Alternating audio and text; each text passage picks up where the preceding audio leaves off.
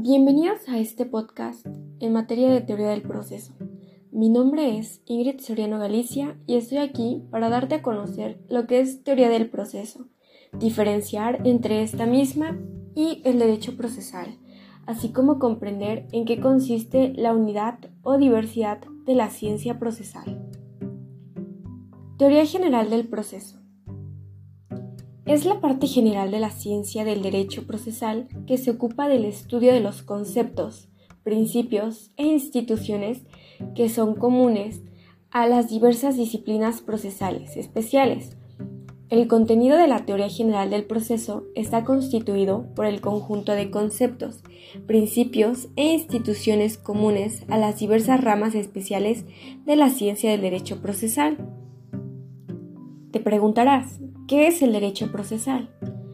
Bien, el derecho procesal es la ciencia que estudia el conjunto de normas y principios que regulan tanto las condiciones conforme a las cuales las partes, el juzgador y los demás participantes deben realizar los actos por los que se constituyen, desarrolla y termina el proceso, así como la integración y competencia de los órganos del Estado que intervienen en el mismo.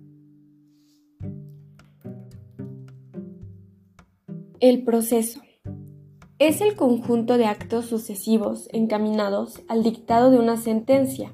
Es el conjunto de actos dirigidos a un fin, a saber, la solución del conflicto o la decisión de la pretensión mediante la imposición de la regla jurídica.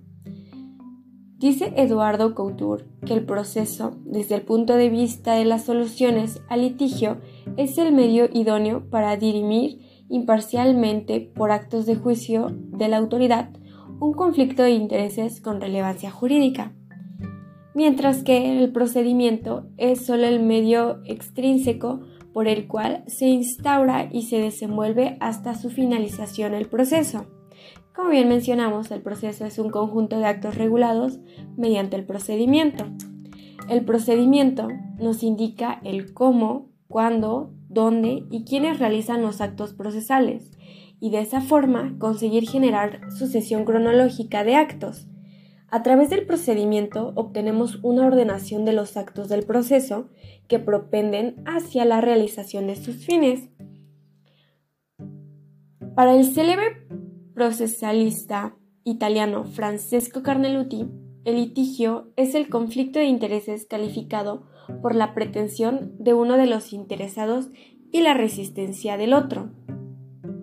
El conflicto de intereses solo se convierte en litigio cuando una persona formula contra otra una pretensión, es decir, exige la subordinación del interés ajeno al interés propio, y frente a esa pretensión la otra parte expresa su resistencia, o sea, se opone a la misma, negando subordinar su interés propio al interés hecho valer mediante la pretensión. Si ante la pretensión de la primera, la segunda no pusiera resistencia, no surgiría litigio, el posible conflicto de intereses quedaría resuelto por la sumisión de la persona contra la cual se expresó la pretensión. El juicio. El juicio es el conjunto de actos que se lleva a cabo ante un órgano del Estado, es decir, un juzgador, para que éste, con base en hechos probados y mediante la aplicación del derecho, resuelva un conflicto o controversia suscitados entre dos o más sujetos con intereses opuestos. En los juicios intervienen dos grupos, las partes y los sujetos. La principal fuente del derecho procesal y que recoge todas las normas generales de este derecho son las leyes de enjuiciamiento. Es por ello que ya analizamos el concepto de litigio, procedimiento, proceso e incluso abarcamos los, eh, los temas generales, vaya, de teoría general del proceso y derecho procesal, con unas definiciones que considero nos ayudan demasiado a poder entender este tema. Ahora que sabes todo esto, ¿te gustaría aprender más? Síguenos en redes sociales y vuélvete una esponja del saber jurídico.